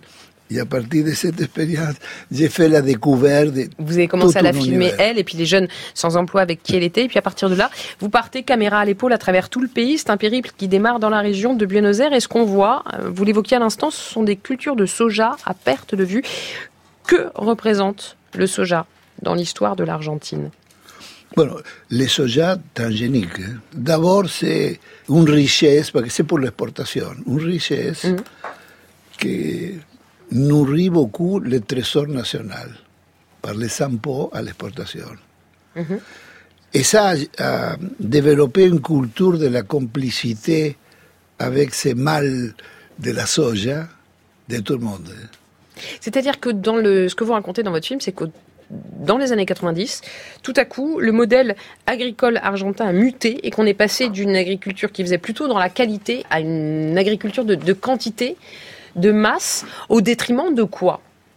Qui a payé le prix fort de cette agriculture-là? La nature et la population. Mm. La nature, parce que cette agriculture, avec une- l'utilisation de... À l'Argentine se, se jette 400 millions de litres de glyphosate par an. 400 millions. Alors, pas seulement le glyphosate, il faut l'ajouter tous les autres pesticides. Il y a 200 pesticides fongicides. Alors, c'est- une catastrophe pour la, pour la Terre. Catastrophe pour la biodiversité, l'écosystème est, est détruit. Euh, il y a 12, euh, 12 millions d'hectares de pampas qui ont disparu, c'est ce que vous racontez dans le film. Résultat, d'où vient aujourd'hui ce qui a été longtemps considéré comme la meilleure viande au monde? La recherche de terre pour faire la plantation de soja, etc., a poussé à, à la ganaderie vers el, el feedlot, ça veut dire l'alimentation à partir del grano et, et toutes ces choses. Et vous le dites, hein, les, les, bêtes... c'est fini, c'est fini, c'est fini la viande à pasture naturelle. C'est ça. Alors ça, c'est pour le bétail. Euh, ce qui frappe en regardant votre film, c'est toutes ces maisons abandonnées, ces maisons en ruine, ces écoles rurales qui n'ont plus d'élèves. la culture du soja a chassé les populations pour ceux qui pouvaient partir Mais oui, parce qu'elle arrive. L'Argentine était le premier pays de l'Amérique du Sud ou de l'Amérique latine où, où elle a légalisé la, la soja transgénique. Il était un moment dans le pays de, de pauvreté pour, la- pour les petits et moyens agriculteurs. Et alors arrive la soja avec des prix internationaux très intéressants. Et tout le monde a parti, il y a aussi beaucoup de publicité pour, pousser ce paradigme. Et pour les, pour les exproprier, tout simplement. C'est-à-dire qu'après, ils ont dû Tout rejoindre les villes pour ceux qui pouvaient partir. Les autres qui restent parqués dans euh, ces zones-là, à proximité de ces champs-là, sont, euh, reçoivent des doses de pesticides et d'agrotoxiques tous les jours. Est-ce qu'on sait quels sont les effets précis de ces agrotoxiques à la fois sur les populations et puis sur les légumes que nous-mêmes nous consommons Ce que vous dites, c'est tout le monde sait, mais personne ne parle. C'est pour ça que je dis qu'il y a toute une règle de complicité. Parce que la, la, la fumigation et, et tous ces pesticides, c'est pas des choses lourdes qui tombent et restent dans le même lieu. Ce sont des molécules qui sont dans l'air et avec le mouvement de l'air peut, peut, peut se promener kilomètres et kilomètres. Aussi, eh, si la pression atmosphérique joue un rôle, es decir, que il, il n'existe pas este, eh, être, être, être, se sauver si on est, si on est à, à 200 mètres C'est un kilomètre. Non, Ça, c'est c'est-à-dire pas que ça se répand absolument partout. C'est un film. Le Grain Livret est un film politique, comme chacun des 17 films que vous avez tournés.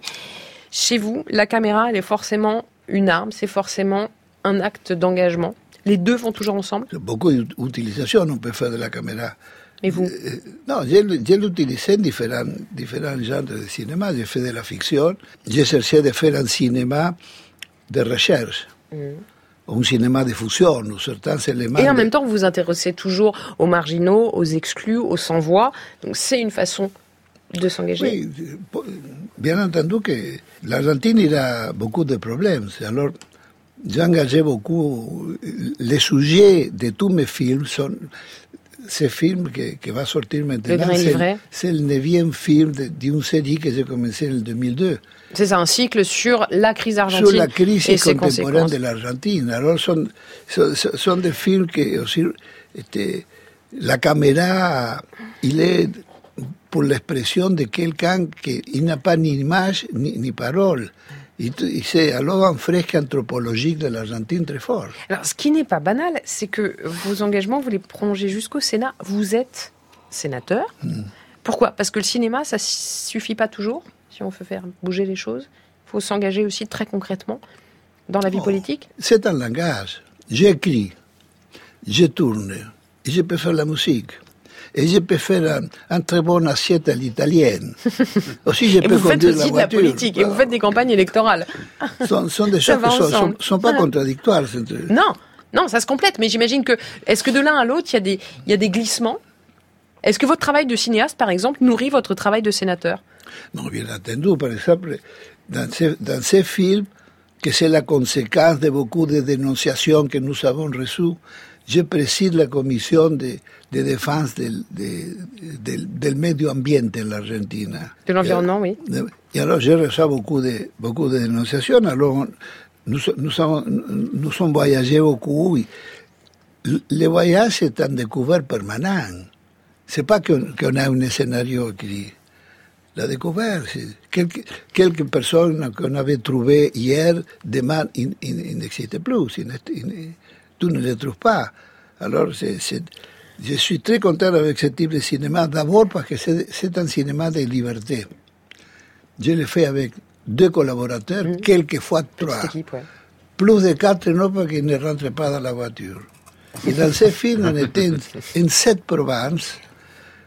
Et c'est merveilleux, parce que c'est, la, sont des rapports, des, des, des rapports nouveaux, c'est, la découverte. Douglas Kennedy, vous aussi, vous êtes quelqu'un de très engagé. Disons que vos prises de position sur le monde qui nous entoure sont connues. Est-ce que vous auriez pu, comme Fernando Solanas, à un moment donné, prendre le chemin de la politique de façon plus Absolument pas. Never, ever. absolument pas. Non, en fait, C'est vrai. Je, je suis observateur. Je suis un témoin euh, de cet instant-là, du monde actuel, mais d'être homme politique, non. Ce n'est pas mon truc. Euh, honnêtement, en fait, le pouvoir euh, ne m'intéresse jamais. Changer de système, en fait, je soutiens des, des gens qui essaient de changer de système, mais aussi, maintenant, mon Dieu, aux États-Unis, le système est si corrompu. Euh, et aussi, la vérité, en fait, on a élu notre propre Mussolini. Euh, et ça, c'est euh, le plus grand Oui, mais tragédie dire- imaginable. Effectivement, le- la trajectoire de Fernando Solanas, pour le coup, c'est de se dire allez, j'y vais. Oui. Je deviens mais, mais sénateur. si je, si je crie quelque chose, Ouais. Et euh, franchement, je, je fais face les choses, en fait, dans la société entière, ça, c'est un acte politique. Bien sûr. Kennedy, c'est un bon nom de sénateur quand même. Pas mal, pas Tu mal. pas mais je suis de, euh, de la famille Ke- Kennedy de Brooklyn. pas de Voilà. Allez, on quitte Buenos Aires, mais on a encore beaucoup de choses à se dire, alors on se laisse voguer, on se laisse bercer. Allez, fermez les yeux. Arthur H, il, elle, dans Babel.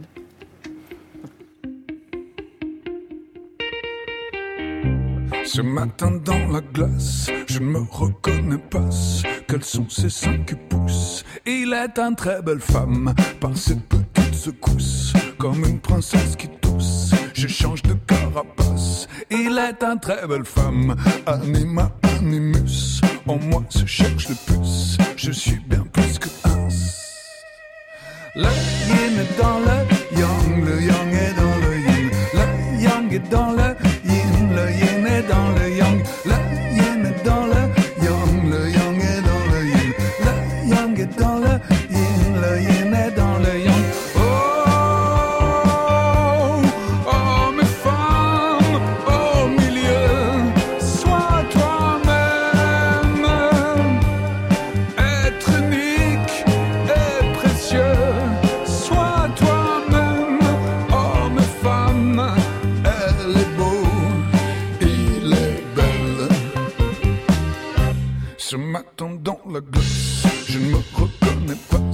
Quels sont ces poils qui poussent Elle est un très bel homme, par ses petites secousses. Un garagiste qui tousse, je change de carapace. Elle est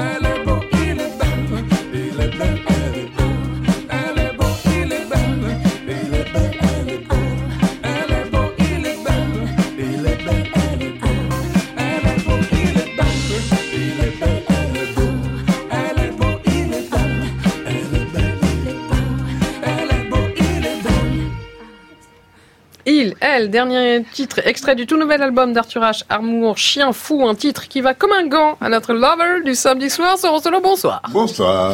Chaque semaine, vous nous téléportez dans une Afrique qui vit déjà demain et ce soir. Dans le viseur, on a le Burkina Faso, une start-up, un savon et la lutte contre le paludisme. Mais encore. Absolument. Il s'agit effectivement du programme Faso SOP. Vous savez, le nom du pays, c'est Burkina Faso, le pays des hommes intègres.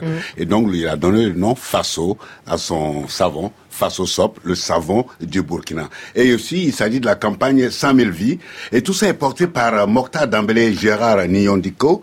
Leur start-up euh, essaie de développer au Burkina Faso, leur pays, n'est-ce pas, un savon de toilette pour lutter contre le paludisme, principale cause de mortalité infantile en Afrique. L'aller-retour au Burkina, ce sera dans une vingtaine de minutes, ce qui me laisse un peu de temps, Soro, pour vous présenter vos compagnons de route. Ici présent, à la table de Babel, l'écrivain Douglas Kennedy, le cinéaste Fernando Solanas, le pianiste Laurent De Wild, Alexia Falcon, exfiltrée du POMS pour officier en cuisine, et Marina Giuberti, notre sommelière, pour vous ravir, cher Soro. Dites-nous, Marina, on va faire un tour du côté du Kentucky maintenant. C'est ça, un bourbon. Donc, on est aux États-Unis, donc un petit voyage. Alors, les bourbons, euh, au contraire du whisky, euh, c'est à base de maïs. Donc, vous déjà, on, vous est à savez. 70%. euh, ce qui va changer évidemment euh, les arômes. Et là, les notes, c'est vanille, coco. Petit Mais magnifique pop, pas petit pop, soyez pas modeste, il est très beau ce pop.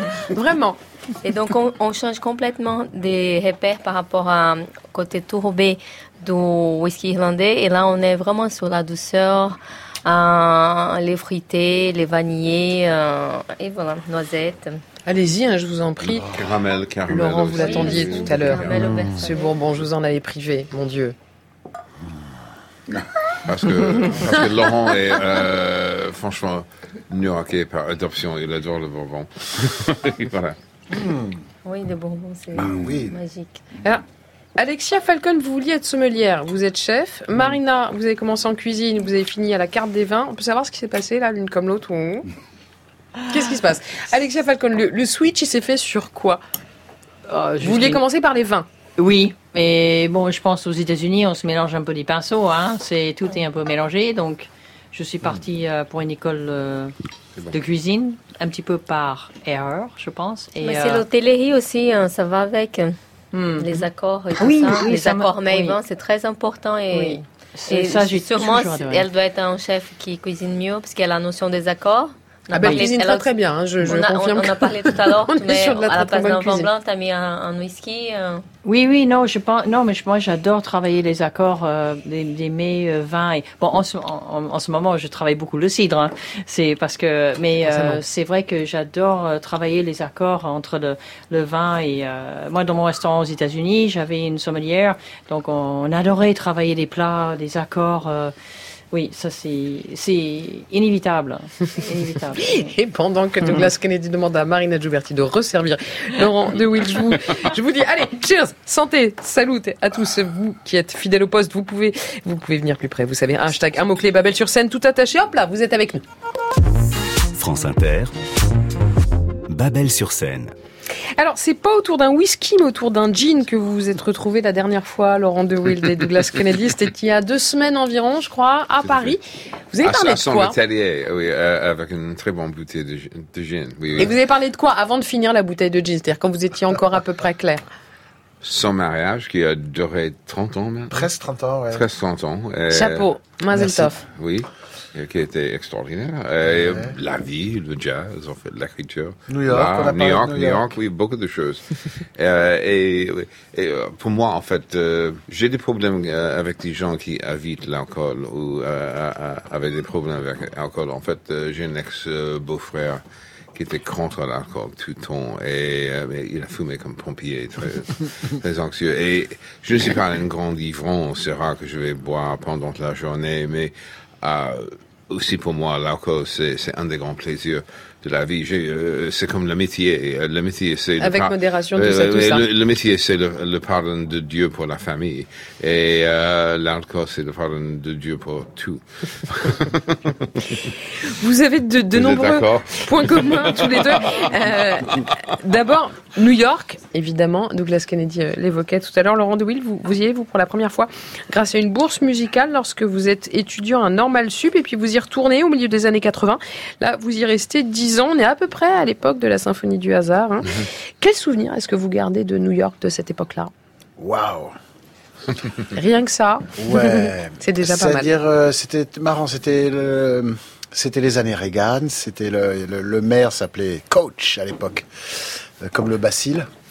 Et euh, c'était à la fois, c'était vraiment la fin d'un monde.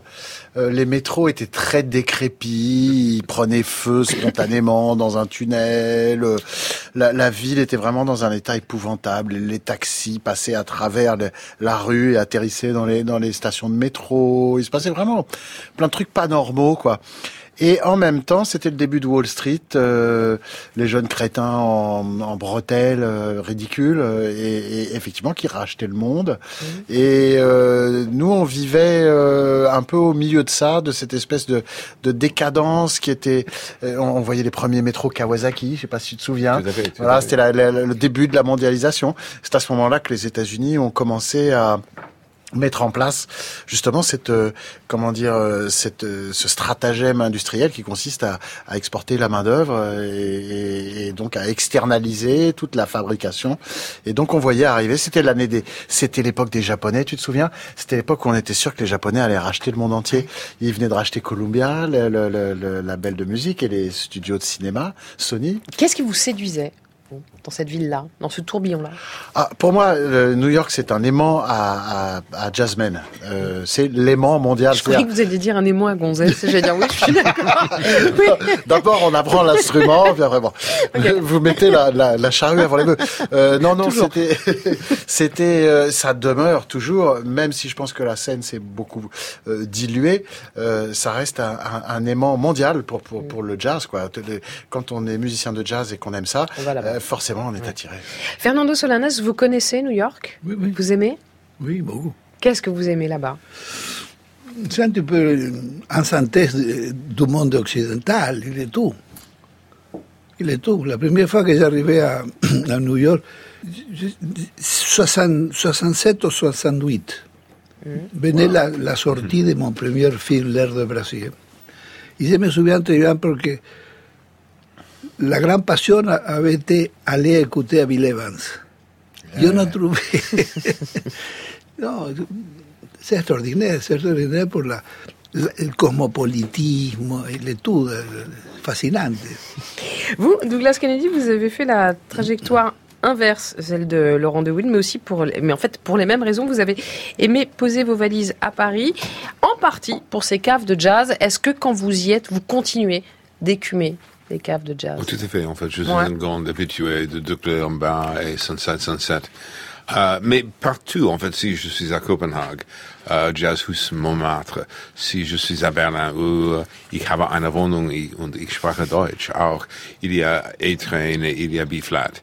Uh, je connais des clubs du jazz partout et la semaine prochaine à New York, uh, j'ai réservé des places pour le Village Vanguard, pour Smoke et Jazz Standard. Et, et ça, c'est en fait comme d'habitude pour moi. Laurent évoquait un moment très important à New York quand il y avait un vrai demi-monde et c'était le, le, le, la ville était beau marché. Mm. Euh, si on a lu un livre magnifique de Patti Smith, Just Kids, mm. qui évoque cette époque, en fait, c'est le moment quand on peut être un artiste à New York et pas riche. Et ça, ça a complètement ça changé maintenant. Plus, ouais. Aussi, une autre chose, ma vie de plus en plus c'est euh, c'est trop américaine. Euh, c'est, ce n'est pas new-yorkais.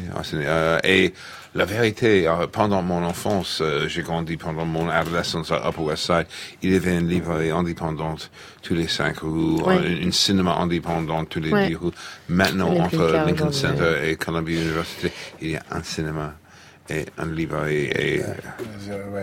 Il reste une librairie Je crois qu'il y en avait plus. Oui, tout à fait. Une librairie, ouais. c'est Barnes Nobles, mais c'est une chaîne. Ah, ouais. euh, c'est comme euh, la FNAC ici. Pour et, revenir au... Et, et, et ça, c'est tragique. Ça, c'est absolument tragique. Mais Laurent euh, a raison pour un jazzman, ça, ça, reste le centre. Mais la différence, quelque chose de très intéressant, euh, pendant mon enfance, il y avait trois séances par nuit au Village Vanguard, 21h, 23h et 1h. Mm. Euh, et maintenant, c'est 20h, 20h30 et 22h30 parce que tout le monde travaille. Cet amour du jazz qui vous lie si fort tous les deux, il est né comment chez l'un et chez l'autre? C'est une question qui est en même temps toute bête et, et très complexe parce qu'il n'y a pas forcément un moment. Mais est-ce que vous vous souvenez d'un déclic, d'un morceau, d'un artiste, Laurent de Wild Mais oui, comme si c'était hier. Euh, la première fois que j'écoute un disque d'Oscar Peterson, j'ai des grandes sœurs, et donc le copain de ma grande sœur euh, amène un disque d'Oscar Peterson. Je savais pas que ça existait. J'entends ça, et c'est drôle parce que ça a été vraiment le coup de foudre, mais le, coup de foudre amoureux, c'est-à-dire que c'est, il n'y a pas de musique plus belle, c'est trop génial, on, on, veut en faire partie. Je, je voulais en être. Je, où est-ce que ça se passe Comment s'appelle le bassiste Où est-ce qu'on ça, s'achète où euh, Voilà. Alors un certain nombre d'années plus tard, on va faire une petite ellipse. Hein, vous reprenez le répertoire d'un de vos pianistes cultes, Thelonious Monk. L'album s'appelle New Monk Trio et ce titre c'est Round Midnight.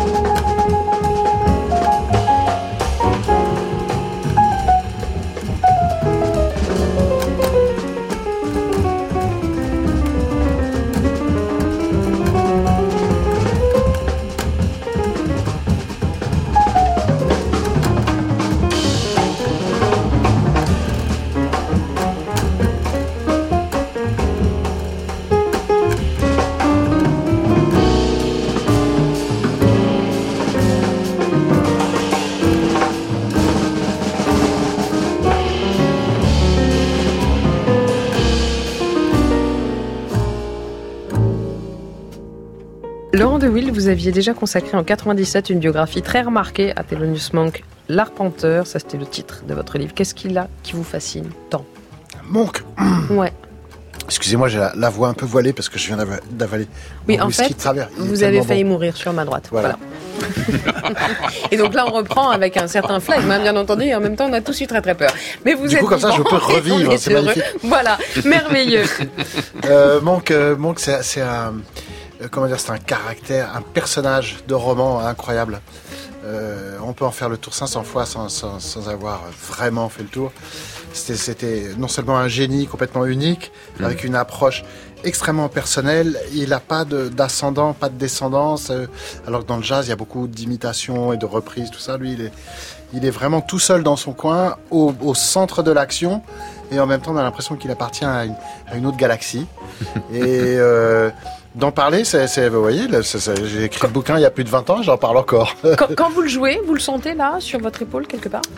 Alors, le- la difficulté, c'est, c'est d'oublier qu'il est sur mon épaule. Euh, c'était, c'était quelqu'un. Quand j'ai écrit mon bouquin, il a fait une photo, il a fait une, la couverture de Time Magazine en 64. Et il est assez, euh, il est assez intimidant sur cette. Puis c'est comme la Joconde, vous savez, il a les yeux qui vous suivent partout dans la pièce. Donc je l'avais mis sur mon bureau pendant que j'écrivais le, le livre, euh, en rappel que euh, Thelonious Monk me disait, et surtout va pas écrire de conneries parce que sinon ça va se passer. Donc euh, non, c'est plutôt d'oublier, c'est plutôt d'oublier, ouais. surtout quand, quand en 2017, donc c'était le centenaire de sa naissance, et c'est à cette occasion que j'ai enregistré cet album euh, uniquement avec des, des compositions de Monk réarrangées. Et euh, en fait, euh, je, je, euh, je me suis rendu compte que euh, j'avais mis 20 ans à le faire bah, parce qu'il pesait trop lourd sur mes épaules jusque-là. Voilà, alors, meurtre du père, le jour de son anniversaire. C'est fait, yallah. Euh, Thelonious Monk d'un côté, mais vous avez aussi travaillé avec Abdel Malik, vous avez flirté avec la musique électronique. Le jazz permet cette liberté-là d'aller un petit peu partout, de se nicher où on veut, aux Mais quatre ouais, coins de, le jazz, de c'est la, la, planète de la absolue, musique. ouais. bien sûr, c'est génial parce que ça, le jazz est une musique soluble dans toutes les autres musiques. Dans la musique classique, dans la musique brésilienne, dans la musique Comme irlandaise, euh, ouais, carrément. Manouche. Exactement. Sauf que le hip-hop aurait bien entendu jamais existé sans le jazz. Bien entendu. Et les, et rappeurs et les slammers, reconnaître. en fait, font avec leur bouche d'interminables solos de batterie euh, Mm. jazz. Cette liberté-là, c'est évidemment pas Claude Nougaro qui vous dira le contraire, qui vous dira qu'elle n'est pas Claude Nougaro avec votre expression favorite, Douglas Kennedy. Tu verras. Ah, tu verras, tu verras, tout recommencera, tu verras, tu verras. L'amour c'est fait pour ça, tu verras, tu verras. Je ferai plus le con, j'apprendrai ma leçon sur le bout de tes doigts. Tu verras, tu verras, tu l'auras ta maison avec des tuiles bleues, des croisées d'hortensia, des palmiers plein les cieux, des hivers crépitants près du chat angora. Et je m'endormirai, tu verras, tu verras, le devoir accompli, couché tout contre toi, avec dans mes greniers, mes caves et mes toits, tous les rêves du monde.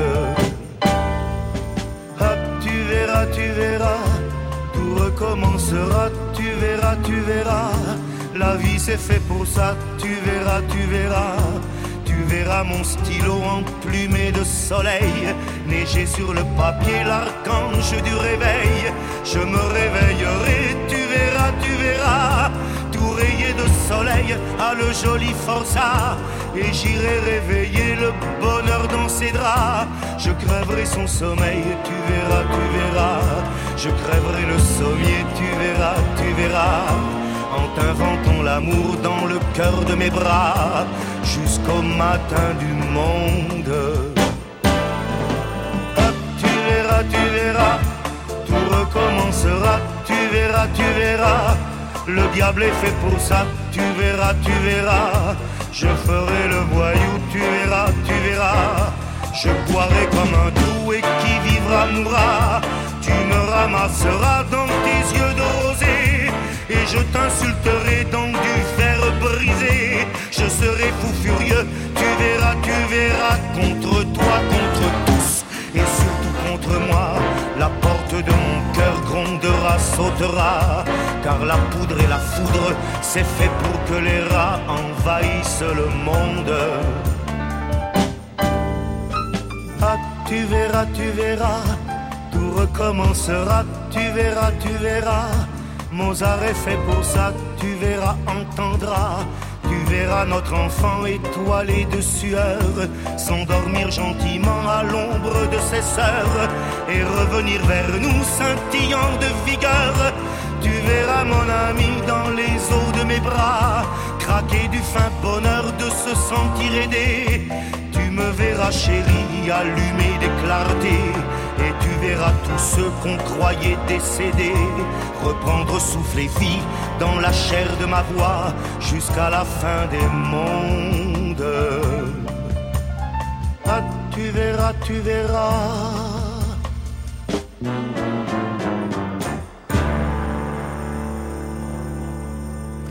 De Toulouse en 78 au Burkina en 2019, il n'y a qu'un pas, c'est l'espace-temps babellois. On le franchit allègrement sur France Inter. France Inter. Babel sur scène. Demain, l'Afrique.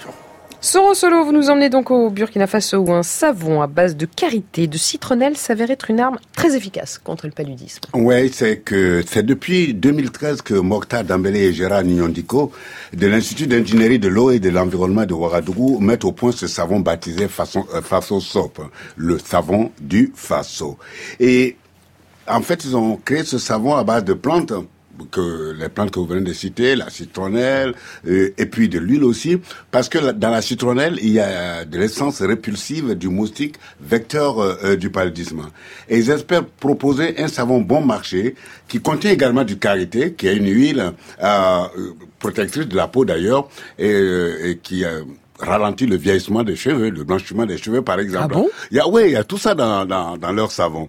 Et avec ce savon, ils ont lancé une campagne qu'ils ont appelée la campagne 100 000 vies pour lutter contre euh, le paludisme. Et on va écouter euh, Franck, euh, Langevin, qui est le directeur de la campagne 100 000 vies et qui nous résume ici le test effectué au Centre de recherche et développement de Faso SOP. Les cobayes vont utiliser ce savon traditionnellement, vont se laver avec et vont devoir passer en fait leurs mains dans une cage à moustiques euh, pour étudier en fait le nombre de moustiques qui restent en fait sur la main. Ça, on fait ça toutes les heures, pendant 8, 8 à 9 heures. On arrive à documenter ainsi l'efficacité du savon anti-moustique. Et ce qu'on a vu en fait à travers des, des études anthropologiques, c'est que dans les zones où euh, le palud sévit le plus, il fait très chaud, et les enfants qui sont les premières victimes du paludisme sont lavés euh, le soir. Donc on veut rebondir en fait sur des habitudes d'hygiène corporelle qui existent en fait pour euh, prévenir le paludisme. Je vous vois froncer les sourcils, Douglas Kennedy. Est-ce que c'est ce qu'on entend ou est-ce que c'est le bourbon? Bon. Je me demande. vous avez tous les deux beaucoup voyagé. Est-ce que vous avez déjà posé le pied sur le continent africain? Et si oui, où? Laurent de Wild euh, Afrique de l'Ouest, beaucoup. Ouais. Francophone, Ça, ouais. ouais. Euh, Sénégal, euh, Côte d'Ivoire. Euh, Il y a Sauron qui Afrique fait ouais, c'est chez lui, voilà, il est tout content, ouais. voilà, voilà, voilà. Que de beaux endroits. Quel souvenir vous en gardez? Euh, magnifique et joyeux bordel. euh, des couleurs, des sensations, des odeurs en pagaille. Le verbe, l'importance du verbe aussi. Mais vous me le rendez tellement heureux, mais je vous bénis Laurent de il, Wild. il- il dit en quelques mots ce qu'on pourrait dire dans un bottin d'un- de 50 volumes, quoi. Il est bien, hein Les odeurs, les couleurs. Il est bien, Laurent de Wild. Le lang... Ah oui, il est excellent. Oui. En plus, il joue avec un de mes ad... un Ray Lema. Qu'on a reçu ici. vu quelques fois Mais tout le monde s'aime. On est peut-être un peu trop bisounours. Peut-être que ça aussi c'est le bonbon. Je sais pas. Allez, comme d'habitude, avec Bon. vous, l'Afrique se fête en musique et avec qui? Plus précisément Avec un Congolais qui justement a composé une chanson pour chasser les moustiques Ah, hors de voilà. nos demeures. Zao, le Congolais.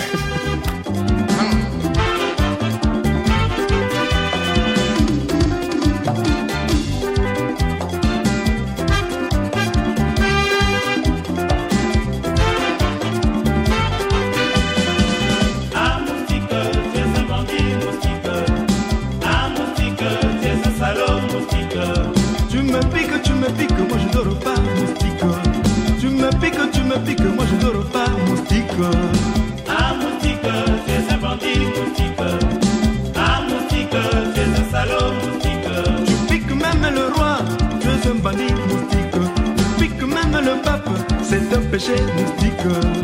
Ah moustique, tu es un bandit moustique. Ah moustique, tu es un salaud moustique. Ganeshila Jimiliani Pelenga Yalubu moustique. Je vais t'accuser chez filles du quartier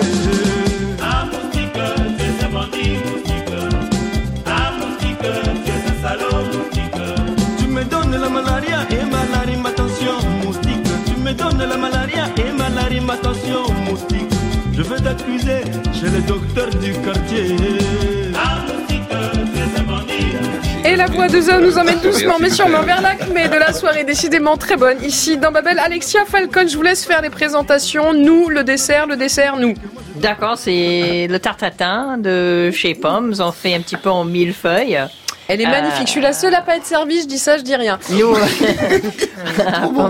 on a des, petites feuilles très très fines qu'on roule et je fais un caramel euh, déglacé au cidre. Donc c'est un, c'est un tartatin fait vraiment euh, cidre, sucre, beurre.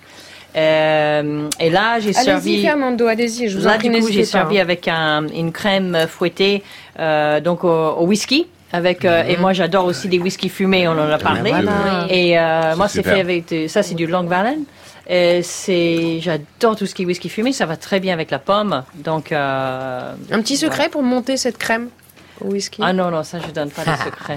C'est votre dessert signature euh, à pommes et vous le gardez pour vous, donc vous avez bien raison. En revanche, vous avez la gentillesse de partager avec les auditeurs de Babel votre recette des clam chowder, la crème aux palourdes que vous trouverez sur la page d'accueil de franceinter.fr en cliquant sur l'onglet plus. Nous, on va continuer à déguster cette tarte tatin, mais on va se dire au revoir Douglas Kennedy, la symphonie du hasard, livre 1, 2, 3, pareil, chez Pocket. Les fabuleuses aventures d'Aurore, c'est chez Pocket Jeunesse. Vous revenez d'ailleurs sur l'antenne de France Inter mardi dans Grand Bien vous fasse à l'occasion de la journée mondiale de sensibilisation à l'autisme. Laurent de Wild, vous êtes en tournée avec Ray Lema, on en parlait pour votre album en duo de piano Riddles. On pourra notamment vous entendre le 13 avril à Béziers et on vous retrouve également tous les mardis, euh, tous les mercredis pardon et tous les dimanches à 19h sur TSF Jazz pour votre émission Portrait in Jazz. Fernando Solanas, votre documentaire Le Grain et Livret sort en salle le 10 avril. On vous souhaite plein de de gros mots qu'on pourra pas donner à l'antenne. Marina Giuberti, le Divino avec deux V comme dans In Vino Veritas, c'est dans le 11e et dans le 3e à Paris. Alexia Falcon, on vous retrouve dans les cuisines du Poms dans le 8e, toujours à Paris ou bien sur internet avec cette adresse www.poms.com.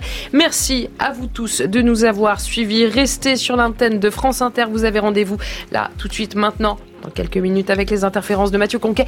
On se retrouve évidemment la semaine prochaine avec le même plaisir. D'ici là, bonne route à vous.